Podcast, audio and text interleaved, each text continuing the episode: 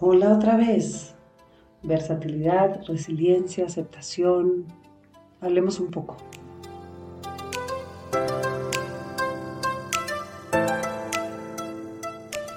Ocupamos gran parte de nuestras vidas evadiendo lo genuinamente importante. Y nos preguntamos a menudo, ¿por qué me pasa esto? ¿Por qué nos pasa aquello? Cuando en realidad somos nosotros mismos quienes acumulamos ladrillos sin buscar la cal para pegarlos. Al buscar respuestas afuera, olvidamos descubrirnos hacia adentro y solemos caer en las garras afiladas de la barbarie en que puede resultar victimizarnos. Nos da miedo preguntar, cuestionar, indagar sobre el origen, pues eso nos lleva a aclararnos a nosotros mismos. ¿Quién dijo que nuestro pasado, la crianza, lo que mal aprendimos o nos enseñaron debe ser perfecto? ¿Por qué no nos atrevemos a escuchar a nuestros antecesores? Hacerlo nos conduce a conocernos, pero sí es cierto que transitar por estas aguas nos impedirá delegarle la responsabilidad a otros porque no nos va a quedar más remedio que sufrir, comprender, aprender, tomar decisiones y avanzar. A esto le llamamos crecer. Cuando nos damos cuenta que casi todo lo que vivimos sin querer está ligado al pasado, a lo que creíamos verdad, y nos damos el permiso de cuestionarlo, tomamos las riendas de nuestra propia vida Recién ahí comenzamos a vivir una vida de verdad y decidimos continuar el mismo camino o modificarlo. Eso somos nosotros. Dejamos de darle el poder a los otros y dejamos de vivir como los otros quieren. Pero eso cuesta trabajo, eso cuesta responsabilidad, decisión, autoestima. Y cuando no lo hacemos, estamos condenados a perder lo que tal vez siempre soñamos. ¿Qué tan versátil es nuestra mente para descubrir, ahondar y desdeñar los errores de nuestros padres sin juzgarlos? ¿Cómo hacemos para no absorber sus desgracias convirtiéndolas en las nuestras?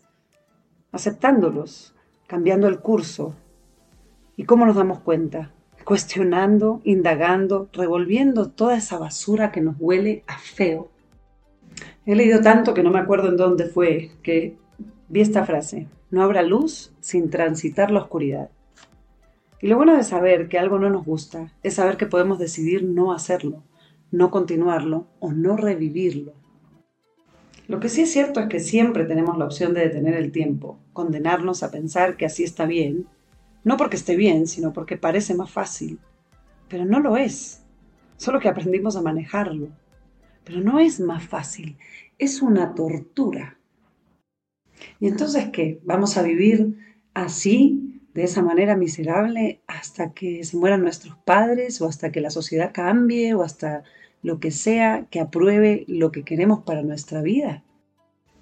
¿Cuántos aprendimos, por ejemplo, que gozar cuando alguien a quien queremos no lo hace está mal?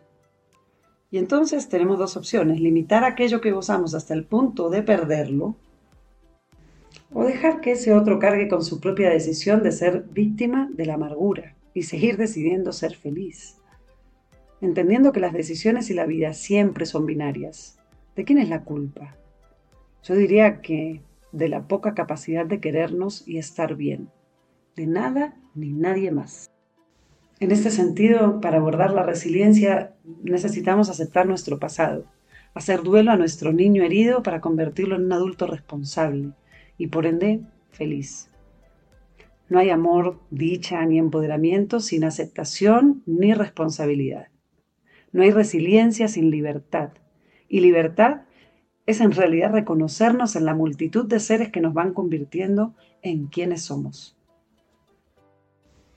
Para ser resilientes tenemos que atrevernos a encarar el cambio, lo nuevo, porque nada en la vida es perpetuo. Cuando vamos en contra de esta ley, nos convertimos en completos narcisistas, capaces de objetificar a nuestros más queridos, acumular bienes y hasta manipulando todo a nuestro alrededor para sentir algo de triunfo. Pero los placeres se vuelven tan efímeros que no demoramos en volver a caer en las redes de la amargura, a la que nos lleva a arrastrar esa ceguera absurda del pasado con el que sin necesidad cargamos. Seamos capaces de buscar una nueva versión de quienes somos.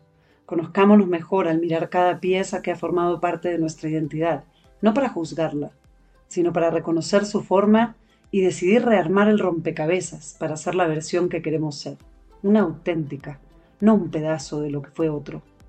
Esa es nuestra decisión. Abrázate, pero no podrás hacerlo hasta que renueves todas esas fichas que vienen de una construcción anterior de otro rompecabezas. Chao.